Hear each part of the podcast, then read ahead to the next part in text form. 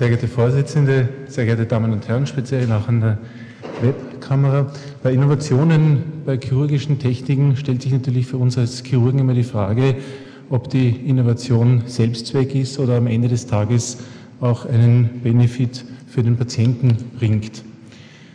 Dass die Anatomie des Kniegelenkes oft nicht so im Detail klar ist, sieht man schon an Zeichnungen wie dieser, die gerade hier im Kreuzbandbereich zum Beispiel hier Fasern darstellen, die in Wirklichkeit deutlich torquierter und gedrehter äh, sich darstellen und eben zu der Überlegung geführt haben, dass man anteromediale und posterolaterale Bündel differenzieren kann und auch getrennt betrachten sollte in der Diagnostik und letztlich dann auch in der Therapie.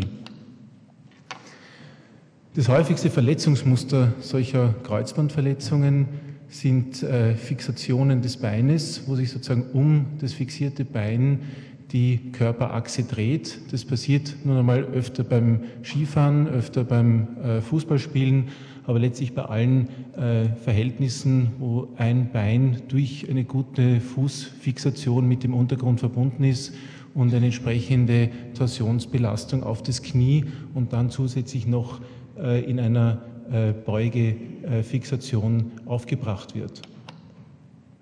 Wir wissen, dass das Vorderkreuzband wesentlich häufiger betroffen ist und man kann auch feststellen, dass da hormonelle Faktoren eine gewisse Rolle spielen, weil eben die Bandstrukturen sich aufgrund der Zyklusveränderungen auch verändern können. Und daher muss man feststellen, dass äh, gerade Damen hier bei Kontaktsportarten mehr betroffen sind. Auf der rechten Seite sehen Sie so eine kinematische Untersuchung, wie wir sie anhand von Präparaten durchgeführt haben, in dem Fall äh, im Vergleich zu einem Primatenknie. Können wir das Video rechts abspielen? Das ist an sich die klassische Untersuchung, wie man sie auch in der Ambulanz durchführt, beziehungsweise wie Sie sie in der Organisation durchführen würden. Die sagen wir, ältere Methode äh, wird an sich mit gebeugtem Knie durchgeführt in 80 bis 90 Grad, die sogenannte vordere Schublade. Meistens interessanter ist eigentlich die Stabilität in 20 Grad, 30 Grad in einer gewissen Außenrotation, weil dort erfahrungsgemäß noch weniger Abwehrspannung besteht. Die Kanalwinkel haben einen wesentlichen Einfluss auf die Fixation der Kreuzbänder. Es gibt eine längere Diskussion, in welchem äh, Winkel diese Kreuzbänder eingebracht werden. De facto muss man sagen, hat sich das sehr danach äh, gewandelt, wie die Fixationstechniken sich mitentwickelt haben. Äh, Sie sehen hier unterschiedliche Fixationstypen mit 60, 70 und 80 Grad. Und die haben dann in den Finitelement-Analysen natürlich auch entsprechend unterschiedliche äh, Stressverhältnisse. Und man kann sehen, dass eben gerade bei 70 bis 80 Grad besonders am oberen Ansatz, dort wo das Kreuzband äh, aus dem Femur entspringt, diese äh, Peak-Stress-Situation zu finden ist. Deswegen ist sozusagen aus biomechanischer Sicht eine entsprechend geringere Flexion zwischen Zugrichtung und Einbringungsrichtung äh, sinnvoll. Allerdings haben bestimmte Techniken, gerade die Pressfeed-Technik zum Beispiel, dazu geführt, dass man hier deutlich höhere äh, Flexionswinkel und, und Umlenkwinkel hat, was zum Beispiel auch beim hinteren Kreuzband ein Problem ist und daher auch dort möglicherweise eine Indikation für Doppelbündel darstellt. Hier haben Sie die gängigsten Fixationsmethoden, die sich in den letzten Jahren etabliert haben. Begonnen hat alles eigentlich mit, mit Interferenzschrauben. Das hat man ursprünglich mit äh, Knochenbolzen äh, oder Knochenstücken von der Kniescheibensehne äh, fixiert, die man mit einem Teil der Kniescheiben, des Kniescheibenknochens und der Tuberositas entnommen hat. Äh, das Rigid Fix ist eigentlich das System, das wir derzeit am meisten verwenden, weil es eine sehr geringe ähm, Morbidität an sich für den, für den Patienten bringt. Das heißt, diese ganze Entnahmeproblematik mit der Sehne ähm, an der Kniescheibe ist kein Thema, auch optisch an sich besser zu lösen. während wir allerdings im distalen Bereich nach wie vor eine ähm, auflösbare Schraube verwenden. Das Transfix darf ich Ihnen nachher noch zeigen, entsprechend einer Untersuchung, die bei uns im Labor gemacht wurde, hat an sich auch einen gewissen Stellenwert, ist einfach ein Stab, der sozusagen um die Kreuzbandschlaufe geführt wird und das Pressfit-Verfahren, wo sozusagen der Knochenblock aus der Kniescheibe so eingepresst wird, dass äh, es kein äh, Herausgleiten gibt, hat wie gesagt diese Problematik der Winkelstellung. Hier sehen Sie diese unterschiedlichen Techniken untersucht in einer Biomechanikmaschine, relativ divergierend hier die Transfix, also dieser, dieser Stab, der durch diese Schlaufe geführt wird. Relativ gut ist hier das Rigid Fix, das sozusagen keine, ähm, kein Aufreiben des Transplantats zur Folge hat, sondern nur ein Verdrängen und ein Verklemmen. Und die Interferenzschrauben doch relativ schlecht auch von der, von der Strain-Situation. Beim Transfix, muss man sagen, hatten wir relativ viele äh, Lösungen der ganzen Schraube aus dem Knochen heraus. Hier noch einmal ein Blick auf das Kniegelenk. Sie sehen hier schon die unterschiedlichen Bündel und dazu kommt auch die Idee, verschiedene äh, Bänder zu verwenden. Die Patellasehne habe ich schon angesprochen. Verschiedentlich wurden auch Achillessehnen oder Quadrizepssehnen verwendet. Das ist immer sozusagen eine gute Alternative, wenn Voroperationen schon stattgefunden haben. Äh, die Semitendinosus-Szene oder beziehungsweise Gracilis-Szene ist das, was von uns derzeit am häufigsten verwendet wird. Wie sieht es nun aus bei den biomechanischen Eigenschaften? Wir haben kurz angesprochen, dass es äh, eben zwei, manche Leute meinen inzwischen auch drei, aber ich würde es einmal bei zwei bündeln lassen, äh, verschiedene Teile dieses vorderen Kreuzbandes gibt. Wichtig zu wissen ist, dass das hintere Bündel äh, wichtiger bei geringer Flexion ist. Und habe heute wieder jemand gesehen, zum Beispiel nach dem Fußballspielen, der gerade bei 20, 30 Grad äh, eine Instabilität hatte, aber eben nicht bei 70, 80 und da ist eben die Gefahr, dass sozusagen ein Teil dieses Bündels gerissen ist, wobei man früher eher der Meinung war oder die Lehrmeinung galt, dass es eigentlich nur komplette Risse gibt. Bei genaueren MR-Diagnostikmöglichkeiten äh, denke ich, dass man heute durchaus differenzierter diagnostizieren kann. Die andromedialen Faserbündel eben wichtig bei Beugungen über 45 Grad. Die Schwierigkeiten bei dieser Doppelbündeltechnik ist vor allem die, äh, die, Referenzpunkte zu finden, aber eben auch äh, der Gefahr für den Femorknorpel, vor allem bei den Techniken, wo sie nicht transtibial, also durch den Unterschenkelknochen das Band einziehen und bohren femoral, sondern sozusagen durch einen zweiten äh, Kanal äh, transartikulär bohren und relativ knapp dann am äh, an der Oberschenkelrolle sind und da durchaus in der Lage sind, auch Knorpelteile zu entfernen. Wichtig sind die Messpunkte an Tibia und Femur. Darüber gibt es eine Menge biomechanische Untersuchungen. Wichtig zu wissen ist, dass eben das Kreuzband keine lokale äh, runde Ansatzstelle äh, und Fixationsstruktur ist, sondern dass es sehr wohl eine flächige Fixation gibt. Man kann sich das etwas vorstellen wie einen Fächer, der sich sozusagen gedreht aufspannt und eben in einer ovalen Struktur am Femur ansetzt. Und auch hier sozusagen im vorderen Bild sieht man, dass es eben eine dreidimensionale äh, Fixation gibt, die nicht sich nur flächig äh, dort äh, fixiert. Bei der Beugung kommt es dann dazu, dass eben diese beiden Faserbündel einen gewissen Winkel einnehmen, also nicht mehr parallel laufen, sondern sich gegeneinander verdrehen. Bei der Bohrkanaltechnik hat es zur Folge, dass man sich überlegen muss, wie man diese äh, Kanäle dann setzt.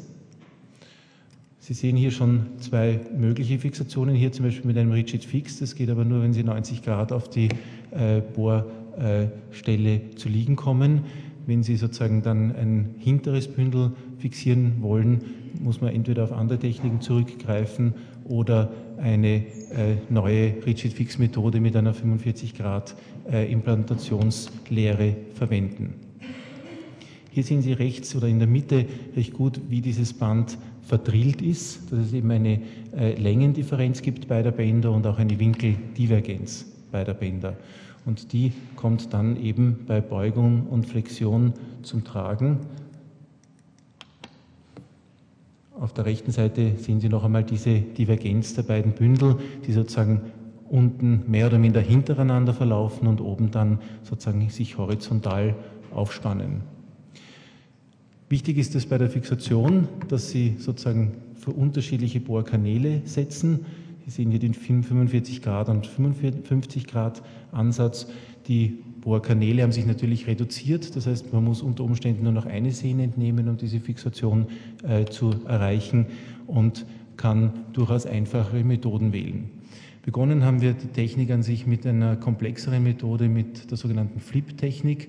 Das sind äh, an sich Metallclips, äh, die durch den Kanal durchgezogen werden und sich dann sozusagen nach dem Knochen verspreizen. Das hat den Vorteil, dass man im Tibia-Bereich äh, durchaus eine Möglichkeit hat, das Band nachzuspannen über diese Rotations, äh, sogenannten Rotationsdisks, hat aber den Nachteil, dass sie erstens ein permanentes Implantat haben und auch die Bohrkanäle ausmessen müssen.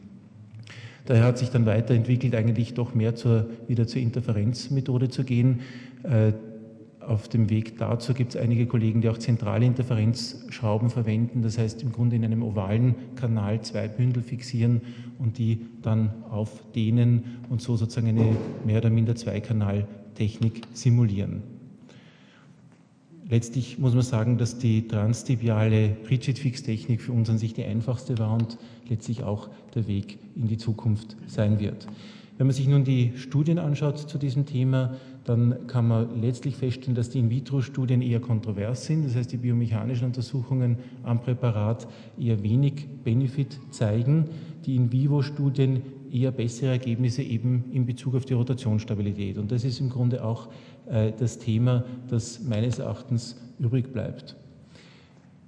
Wenn man sich die Studien jetzt als äh, positive, abgesehen jetzt von, von großen Verfechtern wie in, in Süddeutschland oder auch in Kanada, äh, in, in Japan ansieht, sondern auch von anderen Gruppen, dann kann man doch sehen, dass die Zweikanaltechnik wahrscheinlich ähm, dauerhafter ist, wahrscheinlich auch Einrisse oder Rerupturen besser verkraftet und wenn Sie links unten schauen, aber auch weniger Laxizität zeigen.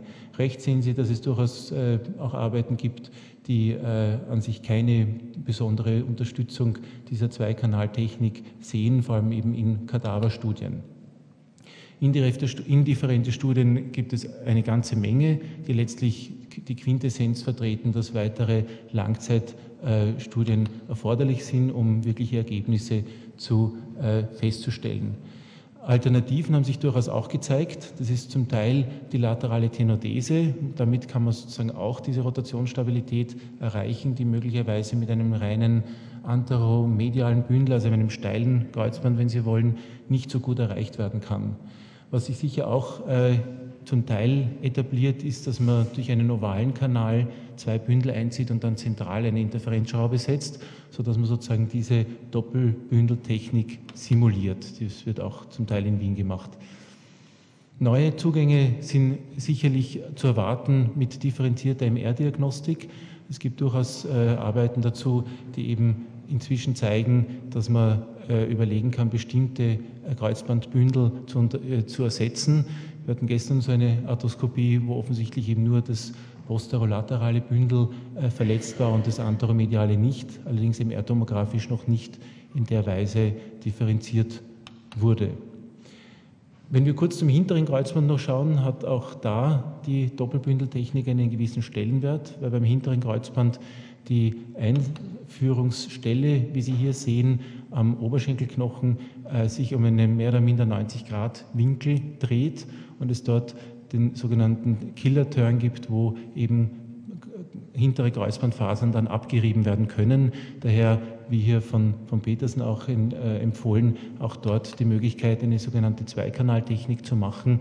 Auch hier eine große Gefahr für den Femur-Kondyl. Da muss man sehr gut äh, Acht geben, dass man sozusagen nicht den Femur-Kondyl mit abfräst.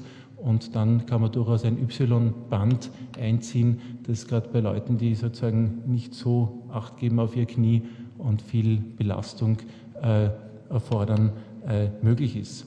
Bei komplexeren Luxationen, in dem Fall mit hinterer Kapsel, äh, wie hier nach einem äh, Verkehrsunfall mit einer Eisenbahn, äh, haben wir durchaus auch äh, Lastbänder verwendet, die halt eine Primärstabilität geben, wenn eine multidirektionale Instabilität besteht. Was uns letztlich dann bewogen hat, diese Frage der Rotationsstabilität noch einmal genauer anzuschauen, äh, war die Indikationsstellung etwas spezifi äh, zu spezifizieren. Man sieht hier äh, einen äh, Spieler, der gerade einen äh, Freistoß-Abstoß macht, kontrolliert eben mit Infrarotkameras. In zweiter äh, Version noch einmal mit den Kraftvektoren vom Schussbein. Das Wesentliche allerdings war für uns, wie Sie unten sehen, die Rotationsdrehung zwischen Femur und Tibia während des Schusses und daher letztlich auch die äh, Indikation für uns, bei in solchen Fällen mehr an Doppelkanalbündeltechnik zu denken. Daraus ergibt sich natürlich die Frage, ob man dafür eine Navigation braucht. Wir haben uns das verschiedentlich angeschaut, auch einige Navigationsoperationen durchgeführt. Man muss zu dem Thema sagen, dass äh, es zwei, drei äh, Messpunkte gibt, die ganz wesentlich sozusagen diese Navigation beeinflussen und im Grunde nicht viel anders dann sind als die Landmarks, die man sich chirurgisch manuell sucht. Was es sicherlich mit sich bringt, ist, dass man eine sehr genaue äh, Patientendokumentation hat. Man kann das dem Patienten ausdrucken und es hat, wie Sie unten sehen, eine durchaus äh, positive Effekt auf die Patientenaufklärung und, und weitere Patientenführung. Und es ist sicherlich ein gutes äh, Learning-Tool für Navigation. Letztlich muss man sagen, dass eher die, diese stabilere Bone-Tendon-Bone-Technik äh, wegen der Donor-Morbidity verlassen worden ist. Die Reduktion der Rerupturrate ist möglich mit Doppelkanaltechniken und die Rotationsstabilität gerade für Ballsportarten scheint hier wirklich eine Indikation dafür zu sein. Daher kann man sagen, dass eine gezielte Indikation für diese neueren Entwicklungen eine spezifischere Anwendung zur Folge haben kann, dass auch Teilrekonstruktionen hier ein Thema werden, wo eben sieben, fünf Millimeter Bänder bzw. eine Sehne zum Einsatz kommt unter Umständen auch bei Revisionen und vor allem dann, wenn es um eine Standbeinrotationsstabilisierung geht, im Bereich zwischen 5 und 30 Grad. Der wesentliche Punkt ist sicher, dass man die zunächst komplizierten Verfahren äh, vereinfacht. Wir haben die letzten bereits äh, nur transtibial äh, appliziert und dass man eben intraartikuläre Verankerungen wählt und Zielgeräte hat, die sozusagen beide Kanäle in einem äh, applizieren lassen. Vielen Dank.